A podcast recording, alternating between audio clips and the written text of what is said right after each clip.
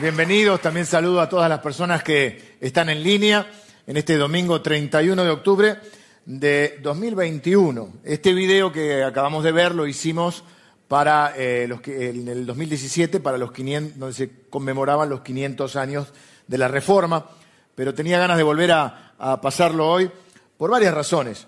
Primero porque eh, hoy también conmemoramos, no celebramos la Reforma, me gusta más decir que conmemoramos porque obviamente fue un, un proceso y no un evento, y como todo proceso tiene sus luces y sus sombras, pero creo que es una, eh, es una fecha importante para, para, todos nosotros los cristianos y también porque quería de alguna manera eh, en el día de hoy hablar un poco sobre nuestros orígenes. Por eso al final decía orígenes porque es una serie que hicimos, debe estar en, eh, en, en nuestro canal de YouTube también, hicimos en ese año, eh, que fue una serie de predicaciones. En este caso solamente hoy voy a estar hablando de, o haciendo referencia a algunas cosas que tienen que ver con la reforma. ¿Por qué hablar de esto en el día de hoy? Bueno, en el último tiempo el movimiento eh, evangélico eh, ha cobrado mucha visibilidad. Incluso hay una, una, serie un poco polémica, podríamos decir, no sé si en Amazon o en, o en, o en Netflix, sobre el, un pastor y bueno, siempre hay, es motivo de, de, como dicen muchas veces las personas, los evangelistas. Y nosotros formamos parte del movimiento evangélico y, creo que si bien ha, ha, cobrado un poco de visibilidad en los últimos años, la realidad es que mucha gente se pregunta, ¿de dónde vienen los evangélicos? Y quizás te lo pregunte vos, porque tampoco tenés por qué saber historia del cristianismo y ni saber todos los detalles, y por algo también la iglesia tiene la función de enseñar todo el consejo de Dios. Y creo que es importante, porque básicamente somos herederos de la reforma protestante, este movimiento que comenzó a desarrollarse hace 504 años.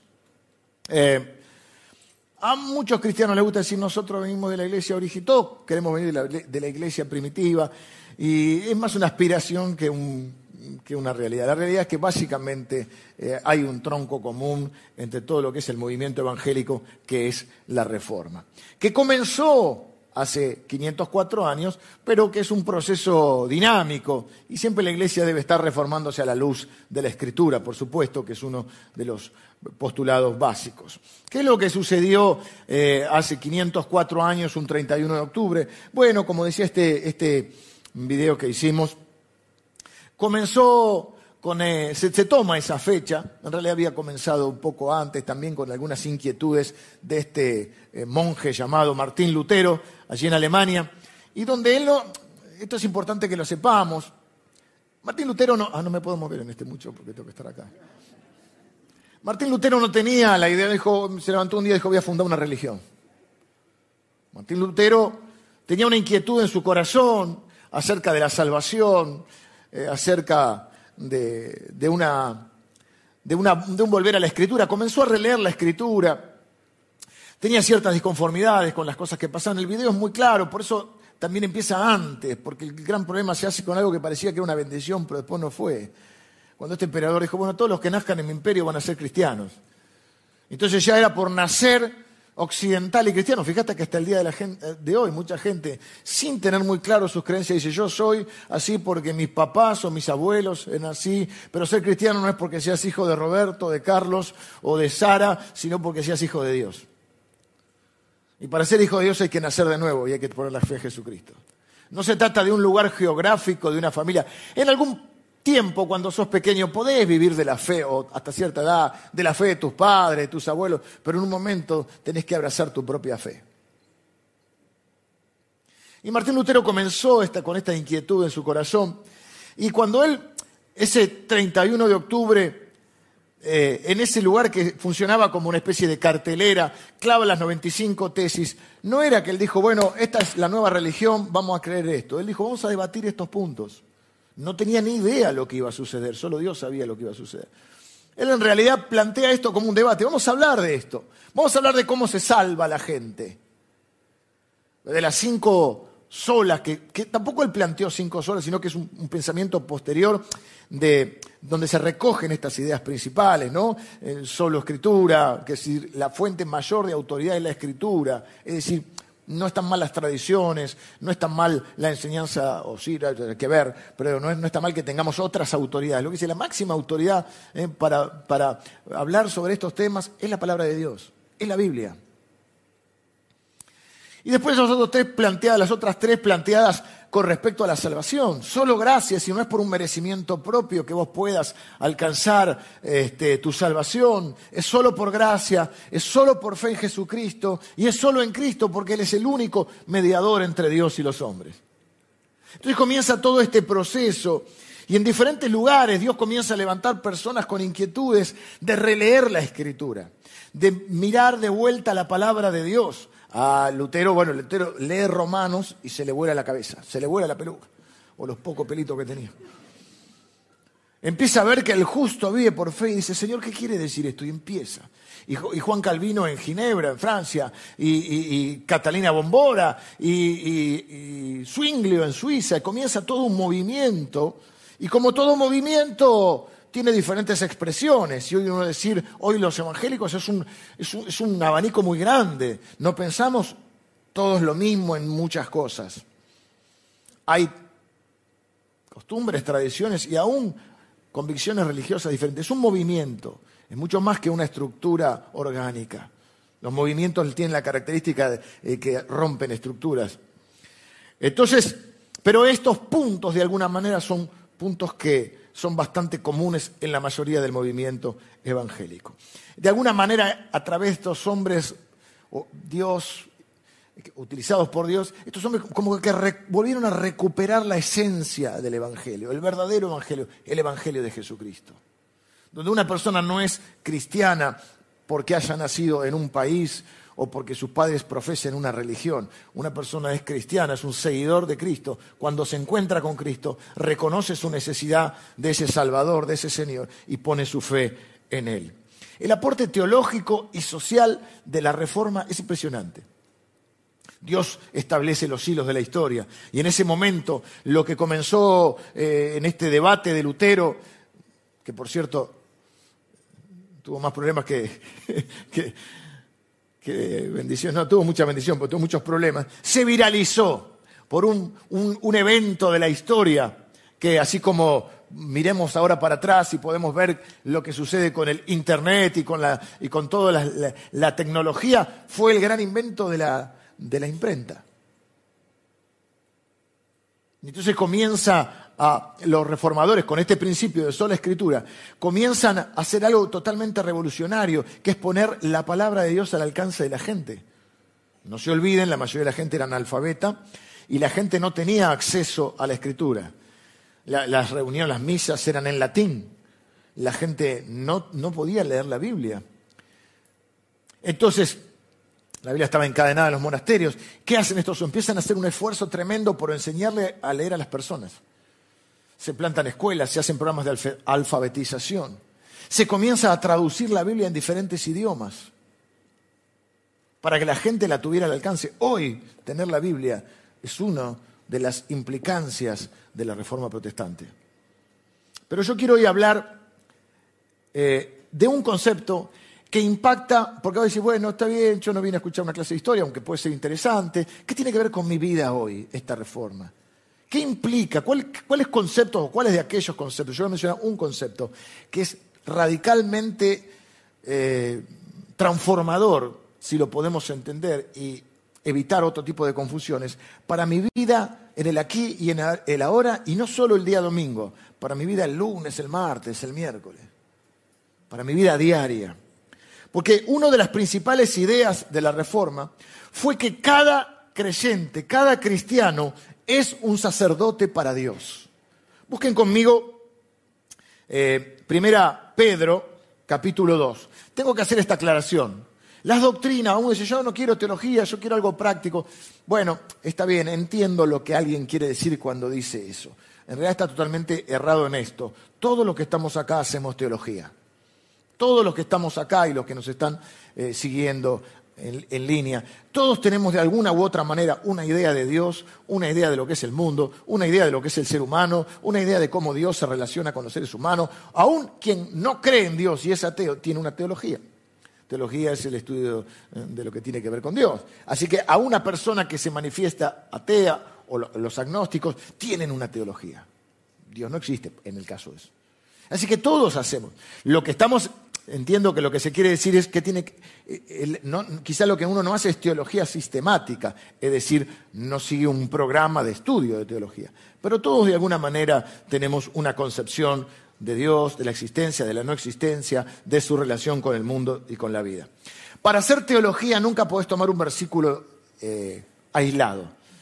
Muchas veces habrá escuchado a la gente dice, no, porque esto es así, porque la Biblia dice tal cosa, y tiran un versículo así. Nunca se hace teología de un solo versículo. una de las cosas que aprendemos cuando empezamos a aprender cómo interpretar la Biblia es ver que la Biblia tiene un contexto general, tiene un contexto específico, además eh, del escrito puntual que estás leyendo o del versículo. Hay una serie de pautas. Toda la Biblia hay que mirarla a la luz del plan de Dios en Cristo Jesús. Bueno, hay una serie de cosas. Digo esto porque yo voy a mencionar este versículo, o vamos a leer este versículo, pero podemos mencionar otros donde la Biblia va a eh, clarificar este concepto todos los creyentes, todos los cristianos somos sacerdotes para Dios. Yo voy a leer, por ejemplo, eh, segunda, dije primera Pedro, capítulo 2, a partir del versículo 9. Hace poquito estudiamos las dos cartas de Pedro, primera y segunda. Pero si ustedes van a Apocalipsis, van a encontrar el mismo concepto. Ya otro escritor, ya no Pedro, Juan, va a comenzar su carta en el capítulo 1 y en un momento hace una descripción de Jesucristo y dice, a Él es la gloria, aquel que nos hizo reyes y sacerdotes para Dios. Apocalipsis 1.6. Apocalipsis 5.10, en un momento se describe la adoración celestial. Y dice que están cantando toda la multitud de los, de los salvados, toda la multitud que está delante de Dios, y sumado a los ángeles y a la creación. Todo el mundo canta que es gloria al Cordero que es digno de recibir toda la gloria. Aquel que nos hizo reyes y sacerdotes para Dios. Voy a explicar qué significa esto de ser sacerdote. Es decir, nunca hagamos una doctrina de un solo pasaje de la Biblia. Tenemos que ver el pensamiento general de la Biblia. ¿Qué dice Primera Pedro capítulo 2, versículo 9? Dice, más vosotros, le está hablando a los cristianos que están eh, eh, experimentando una dispersión, una persecución que los hace dispersarse eh, por toda Asia en este caso. Y dice, más vosotros sois linaje escogido, una descendencia elegida real sacerdocio, un sacerdocio real, un sacerdote que sirve a un rey, que es, Dios. Real sacerdocio, nación santa. No está diciendo que firmamos un certificado de perfección. Cuando la Biblia habla de santo, habla de algo consagrado a Dios, ¿Mm? no de algo perfecto. Entonces, una nación consagrada a Dios, una nación santa, un pueblo adquirido por Dios. El domingo pasado tomamos, compartimos la cena del Señor y vimos que cómo hemos sido adquiridos por Dios a través de Jesucristo, de su obra de muerte y resurrección en la cruz. El pacto es en la sangre de Cristo. Pueblo adquirido por Dios con un propósito, para que anuncien, para que anuncien o para que anunciéis las virtudes de aquel que os llamó de las tinieblas a su luz admirable. ¿Quién es el Señor y dice, vosotros que en otro tiempo no erais pueblo, pero ahora sois pueblo de Dios. No naciste siendo cristiano, no importa que hayas nacido en un país cristiano, evangélico, protestante o católico, apostólico, romano. Ustedes no eran pueblo. ¿Cuándo fueron pueblo? ¿Cuándo comenzaron a formar parte del pueblo? Cuando conocieron a Jesucristo, pusieron su fe en Él se arrepintieron de sus pecados, comenzaron una nueva vida. Vosotros que en otro tiempo no erais pueblo, pero que ahora sois pueblo de Dios, que en otro tiempo no habíais alcanzado misericordia, pero ahora habéis alcanzado misericordia. ¿Eh? Una de las principales ideas a la cual y a la cual me quiero referir hoy es que todos los hijos de Dios, todos los que en este lugar hemos puesto nuestra fe en Jesucristo y hemos nacido de nuevo, todos somos sacerdotes para Dios. No es solo un, nombre o una función que está limitada a aquel que cumple una tarea, una determinada tarea dentro de una organización como puede ser una iglesia. No soy yo solo el sacerdote en este lugar, sino que todos los hijos de Dios, todos aquellos que ponen su fe en Jesucristo, todos los creyentes, podríamos decir, somos sacerdotes. Miren lo que decía Lutero, esto voy a eh, leo, estoy citando. En el Nuevo Testamento, el Espíritu Santo, que es el que inspiró a los escritores del Nuevo Testamento, dice, el Espíritu Santo evita cuidadosamente dar el nombre de sacerdote a cualquiera de los apóstoles o a cualquier otro oficio, pero acepta este nombre para los bautizados o para los cristianos como su derecho de primogenitura y nombre de herencia. En otras palabras, dice Lutero también, ninguno de nosotros nace apóstol, predicador, maestro o pastor, pero todos nosotros, entre paréntesis, los creyentes, nacimos sacerdotes. ¿Qué está diciendo ahí Lutero? Dice, miren, si uno va al Nuevo Testamento, el Espíritu Santo que inspiró a aquellos que escribieron el Nuevo Testamento, evita poner el título de sacerdote a los apóstoles o a cualquier otro oficio no llama nunca el sacerdote Pedro, el sacerdote Juan. Pero sí utiliza este título o este nombre para todos los bautizados, para todos los creyentes. Entre paréntesis hay bautismos, chivo, bautismos el día viernes. Hemos ampliado el cupo, nos quedan un par de lugares, porque vamos a bautizar hasta 20 personas. Lo que vamos a hacer es hacer bautismos eh, periódicos, más frecuentes, pero por una cuestión de, organización y de protocolo vamos a ir haciendo de a 20 bautismos. Quedan dos o tres lugares, no sé si ya con el primer servicio, este es nuestro segundo servicio del día domingo y tenemos un tercer servicio a las 19 horas, pero igual anótense porque eh, primero para saber, porque hay una charla pre-bautismo el día miércoles, y por otro lado porque si no entran, en, no hay cupo, pronto va a haber otra reunión de bautismo. Es una ordenanza mandamiento del Señor. El que creyere y fuere bautizado, eso es un, proceso conjunto, ¿no? un proceso en dos etapas. Normalmente Dios hace las cosas en procesos. A nosotros nos gusta recordar los eventos. Los eventos son importantes. El problema es cuando un cristiano quiere vivir de eventos y en el medio nada. Claro que los eventos son importantes. Tener un hijo, en el nacimiento de un hijo es un evento importantísimo. Dos fechas claves para nosotros son el 14 de febrero y el 4 de septiembre, porque nacieron nuestros hijos. Ahora, criarlos para que sean un hombre o una mujer de bien es un proceso. Nuestra boda, 11 de diciembre de 1993. Lo, tengo acá en el anillo, pero el problema es que no lo puedo ni ver. No puedo ni siquiera. Ayer recordaba, yo predicaba con una Biblia así chiquitita y la escribía toda. Tenía mi mensaje, pero ahora apenas puedo ver esta. Y aparte han cambiado los tiempos. Ahora me decía abran sus Biblias y se abran sus aplicaciones. A mí me gusta igual el papel y esta está muy gastadita. Y dice, ¿por qué no le pones una... Vamos a hablar hoy de la escritura también. Eh, ¿Qué estaba diciendo? La boda es un evento. Pero hay gente que está tan sentada en la boda, la fiesta, la de la torta, que no se da cuenta que está formando un matrimonio. Y ese es un proceso. Con sus luces y sus sombras. Como todo proceso. Pero es así.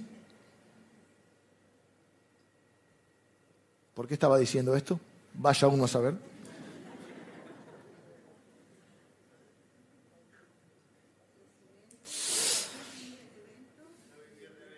Porque este proceso no significa que estemos perfectos para Dios. Al ser, si soy sacerdote, es un certificado de perfección. No, es que comenzó Dios un proceso en tu vida y que Él va a ser fiel en completarla. Pero en ese proceso, desde el primer día, desde ese nuevo nacimiento, comenzás ya a tener la conciencia, o deberías tener, de que sos un sacerdote para Dios. Y esto tiene muchas implicancias enormes para nuestra vida, para los cristianos que vivimos a diario. Porque si la iglesia enseña que trabajar en los negocios, las comunicaciones, las artes, los deportes o cualquier otra profesión, el diseño, lo que fuera que hagas en la fábrica, en el colegio, en la universidad, en el negocio, Si cualquiera de esas cosas es tan importante como trabajar directamente en una iglesia, en una función, diríamos, clerical, ¿no? como sacerdote, monja o pastor, entonces los cristianos pueden conectar sus acciones con sus creencias. Y esto le empieza a dar sentido y propósito a todo lo que hacemos a diario. Servir a Dios, honrar a Dios, servir a la comunidad, mostrar el amor de Dios y mejorar esta sociedad porque para eso también hemos sido llamados. Dije el domingo pasado, la iglesia, o por lo menos esta iglesia, no hace política partidaria. No se confundan, sí hacemos política, servimos a la comunidad. ¿Cómo hacemos política? Siendo iglesia, buscando el bien de la polis, pero no hacemos política partidaria. En criollo no estamos casados con ningún partido, servimos Estamos casados con Dios y servimos a la comunidad. Y uno de los principios que vino a traer la reforma, y yo no entiendo ahora cómo hay gente que se confunde, era la separación de la iglesia del Estado. Porque cuando el Estado y la iglesia fue lo mismo, pasó lo que pasó. Y vino Constantino y dijo, bueno, como este es mi imperio, como viste que a veces los que mandan creen que, que todo por obligación. Bueno, a todos los que nacen acá son cristianos, por decreto. Y entonces hasta el día de hoy hay gente que dice, no, yo soy cristiano, pero ¿conoces a Cristo? ¿Conoces la palabra de Dios? No, pero mi abuelo era cristiano, mi papá era cristiano, porque nací acá. esto no es ser de River o de Boca, que no es un tema menor.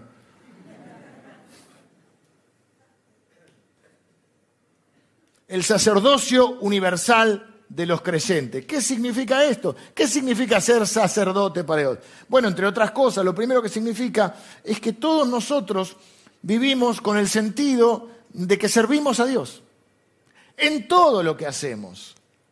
Lo servimos y somos cristianos el domingo, pero también el lunes, el maldito lunes. Hoy es viernes, estamos todos contentos, tu cuerpo lo sabe. Y hoy es domingo y tu cuerpo lo sabe, pero no es que el domingo te calzás el traje de cristiano y el lunes no. ¿Por qué no? Porque todos somos sacerdotes. No hay áreas de nuestra vida separadas, diríamos departamentos estancos. Entonces, ah, no, no, Dios está en la iglesia o en los monasterios y entonces yo voy al templo, yo voy a encontrarme con Dios, que por cierto nos encontramos con Dios y con los hermanos cuando venimos, pero me puedo encontrar con Dios un lunes en el Sarmiento, en el tren Sarmiento. Difícil. Puedo encontrarme con Dios en la cancha de Ah.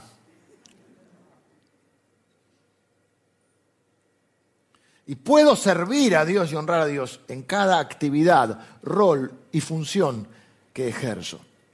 El sacerdocio universal, que universal puede decir que todos los cristianos, de los creyentes tiene privilegios y responsabilidades. Número uno, cada cristiano tiene acceso directo a Dios sin otro mediador, sin otro intermediario que Jesucristo. Primera Timoteo capítulo 2 versículo 5 dice, porque no hay otro mediador entre Dios y los hombres, sino Jesucristo hombre. ¿Qué es lo que está diciendo este principio? Eh, ¿cómo, cómo, eh, ¿Qué fue el proceso de la reforma? Fue un proceso de relectura de la Biblia. Por eso es una de las cinco solas. ¿Y qué es lo que dicen los reformadores y decimos los cristianos? Decimos que ahora tenemos contacto directo con Dios, que no necesitamos a alguien que nos haga de intermediario. No está mal que oren unos por otros, no está mal que uno dice, pastor, puede una oración por mí. No, la Biblia dice muy bien que podemos orar unos por otros, que cuando hay un enfermo, los ancianos de la iglesia, que no tiene que ver con una edad, me digan anciano, tiene que ver con una función, o los líderes pueden orar por un enfermo, ungirlo con aceite. No estamos hablando de que eso esté mal. Lo que estamos diciendo es que así yo puedo orar por vos, pero vos podés orar sabiendo que Dios te escucha. No necesitas ser monja, sacerdote o pastor para que Dios te escuche.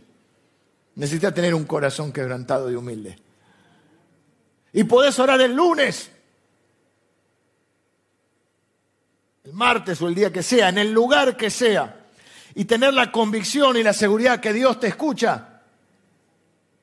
Porque Jesucristo es el único mediador y Él se completó la obra. Mirá lo que sucedió cuando Cristo murió y resucitó en la cruz. Cuando Cristo estaba muriendo en la cruz, sucedieron un montón de eventos raros. Está bueno leerlo.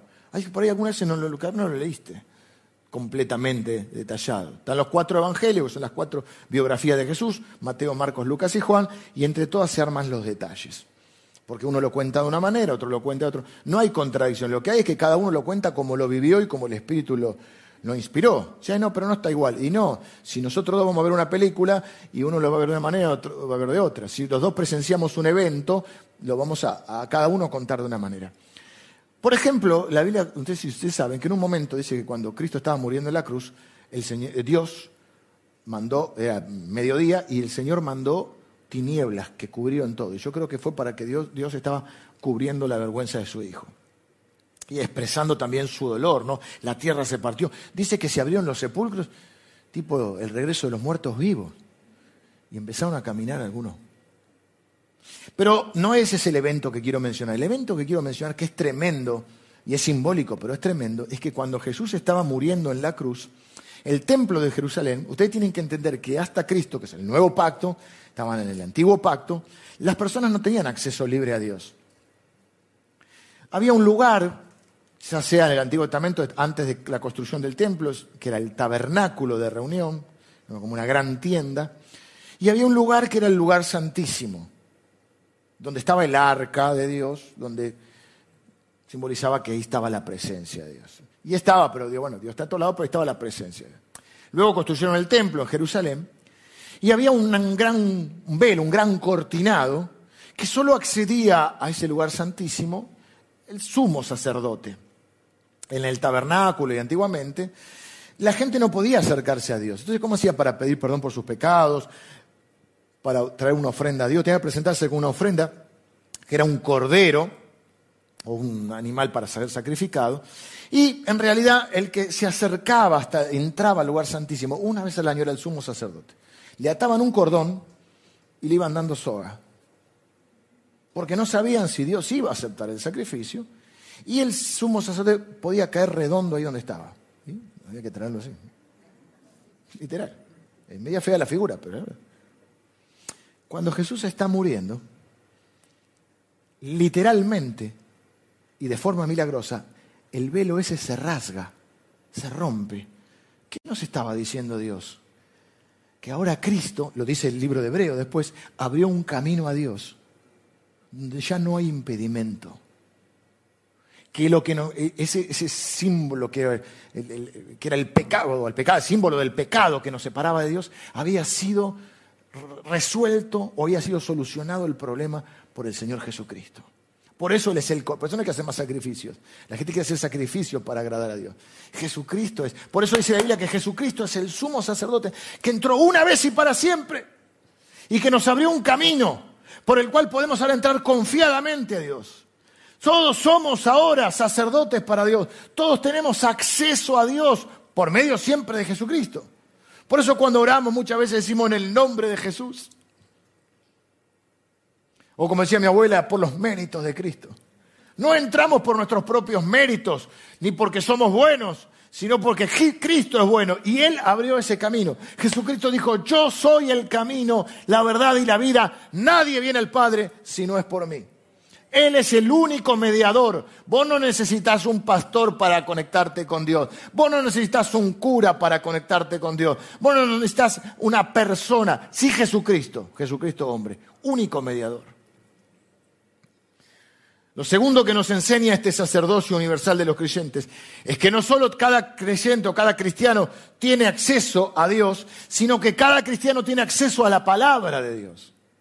Hoy nos parece ya normal, ponemos la, la version yo la tengo ahí con todas las, las, las traducciones, o poner la página, a mí me gusta una que, que se llama Bible Gateway, mira cómo te lo dije, Gateway no sé cómo se dirá, gate guay. Y ahí pongo todas las versiones. No tenían acceso a la palabra de Dios. Primero, la mayoría de la gente no sabía leer. Segundo, la Biblia no estaba traducida a los idiomas de la gente común.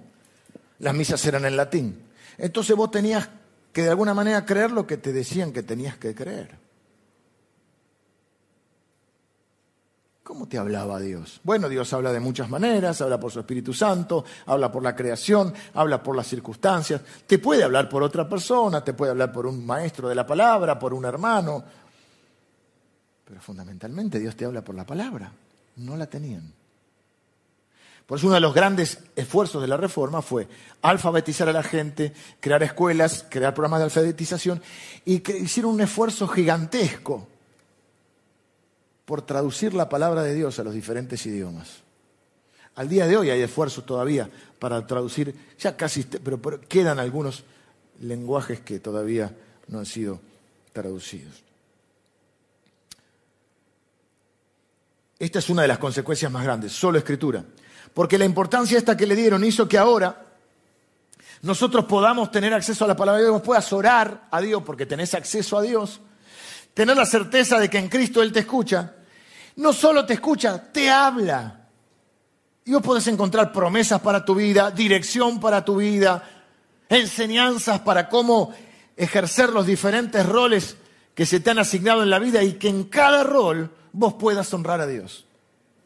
Padre, madre, esposo, hijo, hija, eh, trabajador, hermano hijo de Dios. Tercero, cada cristiano tiene un rol profético. Esto algunos, pues, profético siempre es una palabra eh, que puede traer confusión. Lo que estoy queriendo decir es que cada cristiano tiene un rol que cumplir, que es el de ser testigos de Dios. Hemos sido llamados a ser testigos. Dice, ustedes son linaje escogido, real sacerdocio, nación santa, pueblo adquirido por Dios, para que anuncien las virtudes de aquel que os llamó de las tinieblas a la luz. ¿Para qué estamos todos acá? ¿Para qué somos sacerdotes para Dios? Para que con nuestra vida, no sé si era Gandhi o quien que decía mi vida es mi mensaje, para que con nuestra vida seamos testigos. Ese es un rol profético, porque profético significa hablar de parte de Dios o traer un mensaje de parte de Dios. No estamos hablando de profecía en cuanto a la a la pronosticación del futuro, sino a hablar de parte de Dios. Específicamente en la Gran Comisión, cuando el Señor Jesús dijo, id y haced discípulos, si uno va a, la, versión original, no dice id, sino dice mientras van, hagan discípulos. Mientras viven. O sea que la idea no es voy, ah, espera que voy a ser un discípulo. No, mientras vivo, voy siendo un discípulo, voy creciendo como discípulo y voy haciendo discípulo. Voy siendo testigo de Cristo. Mientras voy, predico. A veces predico con palabras, a veces predico con mi vida. O mejor dicho, predico con mi vida, a veces predico con palabras. Así debería ser. Miren, en, en el Nuevo Testamento por lo menos hay 30 términos usados eh, para describir esta clase de proclamación profética. Anunciar, explicar, decir, testificar, persuadir, confesar, reprender, amonestar, exhortar, entre otras. Todos los creyentes pueden y, dar, deben dar testimonio de Cristo. Luego cada uno lo hace de acuerdo a sus dones. Pasa que hay dones que son como más vistos de una manera como que tuvieran más importancia. Esto quizá el don de predicar, que puedo tener yo, y espero que les bendiga, no significa que yo sea más sacerdote que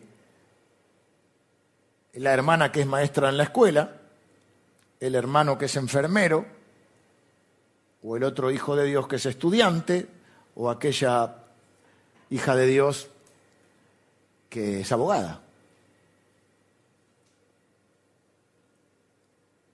Cada cristiano entonces tiene un rol profético. Número cuatro, cada cristiano tiene un llamado a servir a Dios por medio de su trabajo. La reforma protestante vino a traer el sentido de dignidad del trabajo.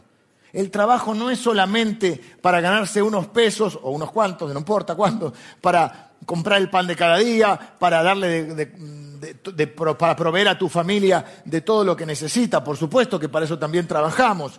Pero no es solamente decir voy a un lugar, tratar de zafar, de hacer lo menos posible para ganar lo más posible e irme lo antes posible.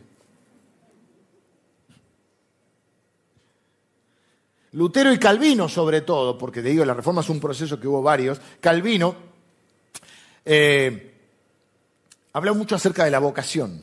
Calvino es uno de los que más habla de la vocación. No me acordé, Lili, en el primer servicio, Lili, mi esposa, es psicopedagoga y en un momento, ahora está en otras funciones y otras tareas, también daba lo que se conoce como los cursos de orientación vocacional. ¿Mm? Yo hice uno allá cuando era muy mejor. Aquellos que teníamos quizá el privilegio, pues un privilegio de poder elegir y de plantearnos a cierta edad, 16, 17, 18 años, qué quiero ser, o que, no qué quiero ser porque ya sé lo que soy, pero qué quiero hacer con mi vida. Eh, hacer un curso de orientación vocacional, ver cuáles son tus capacidades, tus gustos, cuál es la profesión o la vocación que te gustaría. Hay otros que no han tenido ese, privilegio y han tenido que trabajar de lo que fuera, pero aquello todavía se hace esto. Digo esto porque Calvino habló mucho acerca de la vocación. Y la vocación está referida generalmente al trabajo, pero es interesante porque la palabra vocación es un término del latín que es vocare. Y vocare quiere decir llamado. Es el mismo término, la vocación, que el llamado. Y lo que está diciendo es que todos nosotros tenemos el llamado divino de honrar a Dios con nuestro trabajo. Y con todas las actividades que hagamos. Y con todos los roles y funciones que cumplamos. Así que la reforma protestante vino a darle otro sentido al trabajo. Y no es casualidad, hoy eh, han pasado muchos años, y justamente porque los pueblos que olvidan sus orígenes es lo que un pueblo sin memoria no aprende más, como una familia sin memoria. Las personas no saben la historia de sus abuelos. Debería ser bueno, si lo tenés vivo, preguntale que te cuente la historia. De saber de dónde venís. ¿Y dónde vinieron tus abuelos? ¿De dónde vinieron tus, antecesores? ¿Qué vida tuvieron? ¿Qué historia? Parte de tu vida es eso. A nosotros nos gusta celebrar los aniversarios por lo mismo. No estamos acá de la nada. Y los evangélicos no, aparecieron porque un día uno dijo voy a fundar una religión. Fue tuvo un proceso. No se imaginó jamás Lutero que iba a hacer tanto lío. Él dijo, vamos a discutir estos temas. Miren el lío que se armó.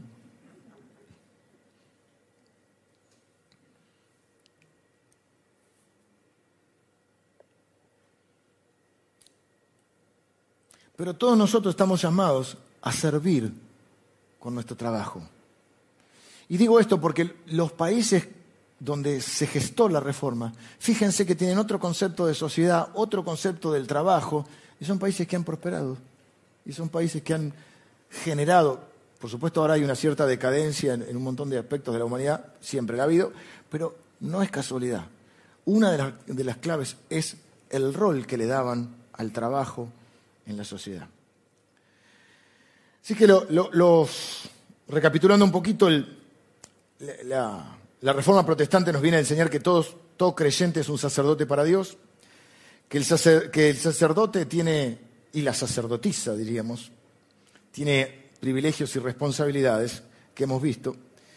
Y lo último que quiero hablar es que del concepto de que toda nuestra vida es para Dios al ser sacerdotes para Dios ya no podemos dividir nuestra vida ni dividir a las personas en dos clases, los que sirven a Dios, los que tienen llamado y los que no sirven a Dios y no tienen llamado. Dentro, solo gracias, solo fe y solo Cristo están más relacionados con la salvación y con la vida aquí también, porque vivimos por fe.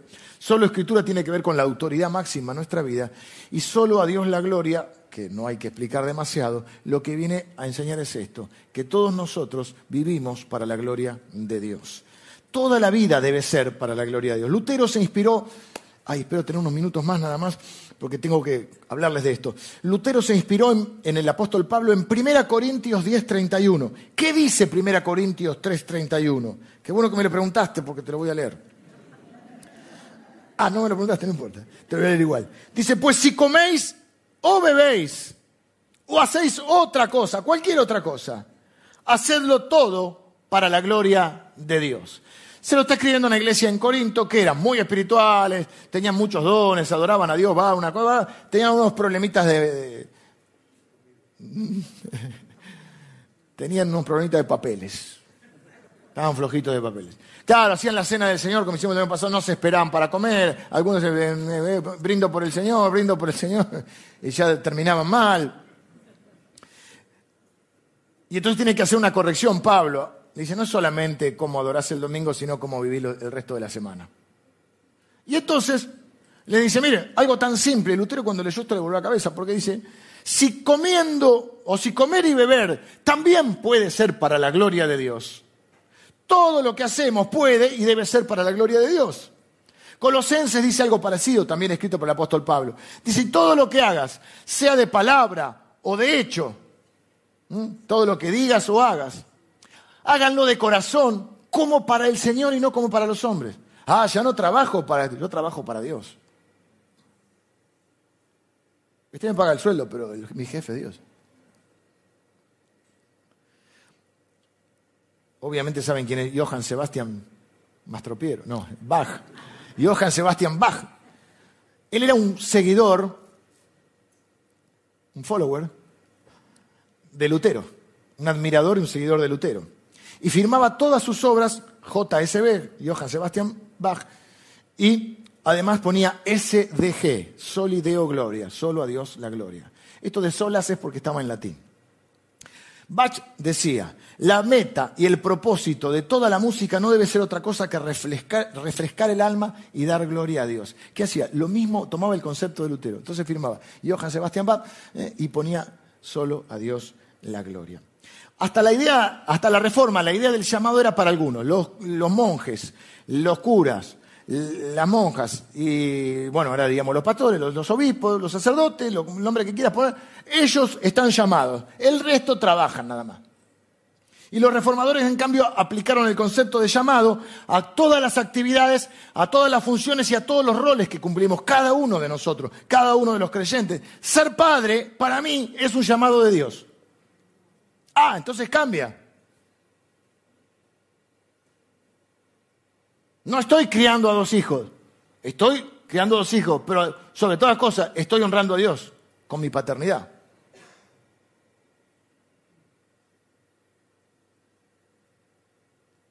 Ser esposo de Liliana es un llamado de Dios. Ah, entonces no estoy este, pensando soy feliz, no soy feliz. Bueno, soy feliz, mi amor, por supuesto, pero lo tomo de otro lado, se entiende lo que quiero decir. No me hagan enredar que... Te amo, mi amor. Ser hijo es un llamado de Dios. Ser abogado, abogada, médico, obrero en una fábrica, estudiante, maestro, lo que fuera, que es un llamado de Dios. O por lo menos para un tiempo de tu vida, eso. Trabajar es un llamado de Dios. Sería bueno que lo entendamos.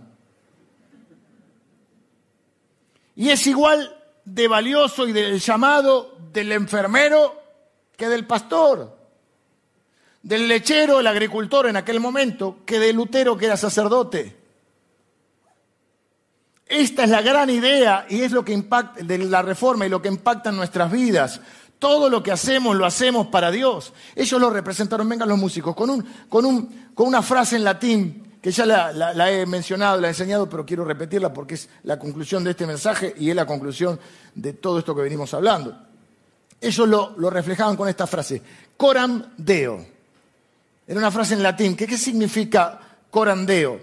Bueno, coram deo significa algo que tiene lugar en la presencia o ante el rostro de Dios. Algo que sucede ante el rostro de Dios. ¿Y cómo lo aplicaban en la vida? Si nuestras vidas suceden delante del trono de Dios, o delante del rostro de Dios, del trono también.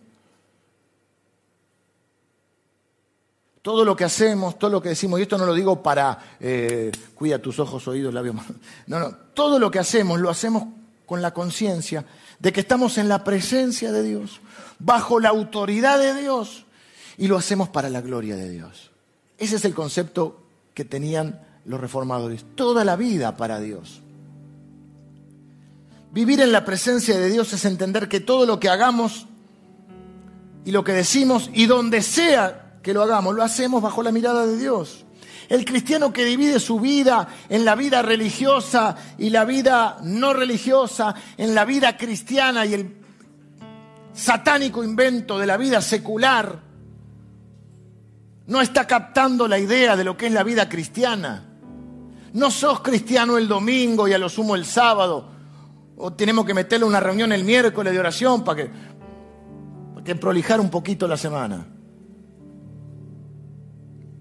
No existe la vida cristiana y la vida secular. En nuestra vida todo es espiritual o nada es espiritual. Si cuando comemos o bebemos podemos dar gloria a Dios, lo podemos hacer y en cualquier otra cosa. Cuando me como un asado con mis amigos, también es un acto espiritual. ¿O no? Cuando voy a jugar al fútbol con Kevin los miércoles y con otros muchachos de acá, no parece un acto muy espiritual. Oramos primero. Está mi amigo yo también. Oramos primero. Y siempre nos dicen, Señor, pero la carne y el espíritu.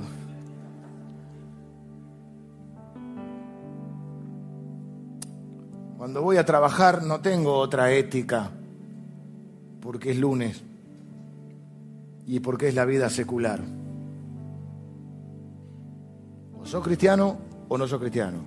O sos espiritual, todo lo que haces o nada. Y no estoy diciendo que firmaste un certificado de perfección, porque la Biblia dice que somos pecadores y que cuando pecamos confesamos nuestros pecados y el Señor nos limpia. Lo que estamos diciendo es que tenemos la conciencia de que toda nuestra vida pertenece a Dios. Tenemos el deseo de vivir para Dios. A veces sale mejor, a veces no. Y Dios lo sabe. David, lo que quiero decir es que David era tan espiritual cuando cuidaba las ovejas, cuando mató a Goliat y cuando fue rey. Y el Señor Jesús era tan espiritual cuando estaba en la carpintería ahí lijando, como cuando estaba en Getsemaní. Y es tan sagrado hacer la comida para tu familia como estar cantando una alabanza en la iglesia. Cuando van al trabajo, cuando trabajan para Jesús, representan al reino de Dios. Cuando aman, cuando sirven, cuando dan, cuando cuidan, lo hacen como embajadores del reino de Dios. Todo lo que digan, todo lo que hagan en el nombre, y lo hacen en el nombre del Señor es un acto espiritual. Si están divirtiéndose con cómo te divertiste, podés divertir honrando a Dios o te podés divertir y no honrar a Dios. Cuando vas al cine con tu novia o con tu novio, cuando te comes un asado con los amigos, cuando juegas al fútbol, cuando vas a trabajar, cuando estudias, cuando manejas. Lo haces como alguien que pertenece y representa a Dios. Entonces todo lo que hacemos es significativo, todo lo que hacemos es sagrado, todo lo que hacemos es un acto de adoración, todo lo que hacemos es un acto misional, siendo testigos, todo lo que hacemos es ministerio. A mí me preguntaba, pastor, ¿usted está a tiempo completo o part-time? Yo creo que todos los cristianos no estamos ni part-time ni full-time, estamos full life. Y repito, no es un certificado de perfección, es un deseo del corazón de honrar a Dios en cada cosa que hacemos. Jesús es nuestro rey. La Biblia dice en 1 Corintios 13 que un día le veremos cara a cara. Como el viejo himno decía, cara a cara espero verle más allá del cielo azul. Un día le veremos cara a cara. Pero eso no tiene que... Eh, eh, eso al revés tiene que motivarnos a decir, mira, el, día más importante de mi vida no fue el día en que nací, aunque es importante. Es un evento. El día más importante de mi vida es el último, no el primero. Es cómo voy a terminar esta carrera. Es cómo voy a terminar esta vida. Por eso lo importante no, es, fue, es cómo fue tu comienzo, cómo arrancaste en esta vida. Capaz que fue duro tu comienzo. Lo más importante es cómo termina tu vida. Y si terminás caminando con Cristo, tenés la certeza y la seguridad en tu corazón que vas a encontrarte cara a cara. ¿Y cómo vivimos y transitamos esa vida? Con la conciencia de que hoy estamos delante del rostro de Dios. Corandeo. Todos somos sacerdotes. No hay cristianos de primera y de segunda. No hay tal cosa. Pastor, ore usted que a usted Dios lo oye. No. Sabemos que si nos presentamos delante de Dios con un corazón humilde, en el nombre del Señor y con plena certeza de nuestra fe, sabemos que el Padre nos oye, sabemos que el Padre nos recibe, sabemos que el Padre nos habla, sabemos que el Padre nos ayuda. Quiero terminar orando por todos aquellos que hoy tienen el deseo, tanto aquellas personas que están en línea como aquellos que están aquí, personas que están hoy presencial aquellos que digamos, Señor, este es nuestro deseo. estar a la altura de ese llamado. Vivir como es digno del Evangelio. Señor, a veces nos sale, a veces no nos sale. Gracias por tu perdón cuando las cosas no son como quisiéramos. Gracias por la posibilidad de arrepentirnos. Gracias por tu Espíritu Santo, que nos da sabiduría, nos empodera, nos da la fe y la fuerza para intentar vivir cada día, trayendo honor a tu nombre. Gracias por tu palabra, que nos enseña cómo vivir. Hay poder en tu palabra, gracias por tus promesas. Cuando nos hablas a través de tus promesas, que conmueven nuestra vida. Gracias Señor porque no hay hijos de segunda clase en tu reino. Todos somos sacerdotes para ti, Señor. Gracias porque un día te conocimos, nacimos de nuevo y comenzamos a formar parte de esta nación santa. Gracias por estos hombres y mujeres que nos precedieron. Nos marcaron el camino también. Gracias por tu glorioso evangelio, el único, el de Jesucristo que no hay otro nombre bajo el cielo dado a los hombres en el cual podamos ser salvos. Gracias porque se rompió el velo. Gracias porque ya el pecado no nos separa de ti, Señor. Y porque tenemos acceso a tu presencia, a tu palabra, a tu poder, Señor, para vivir esta vida que te honra. Yo estoy orando ahora por cada persona, aquellas personas que están en línea, aquellas personas que están aquí presencial que dicen, Señor, este es mi deseo. Ser ese sacerdote, esa sacerdotisa, que te represente con honor, porque te pertenece. Señor, invocamos a tu Espíritu Santo para que nos dé la sabiduría, la fuerza, el poder y la fe para poder hacerlo. Señor, que esta iglesia siempre sea una iglesia que enseñe el verdadero Evangelio, el único, el de Jesucristo. Oro en el nombre de Jesús, nuestro único mediador. Amén. Que el Señor les bendiga y les guarde.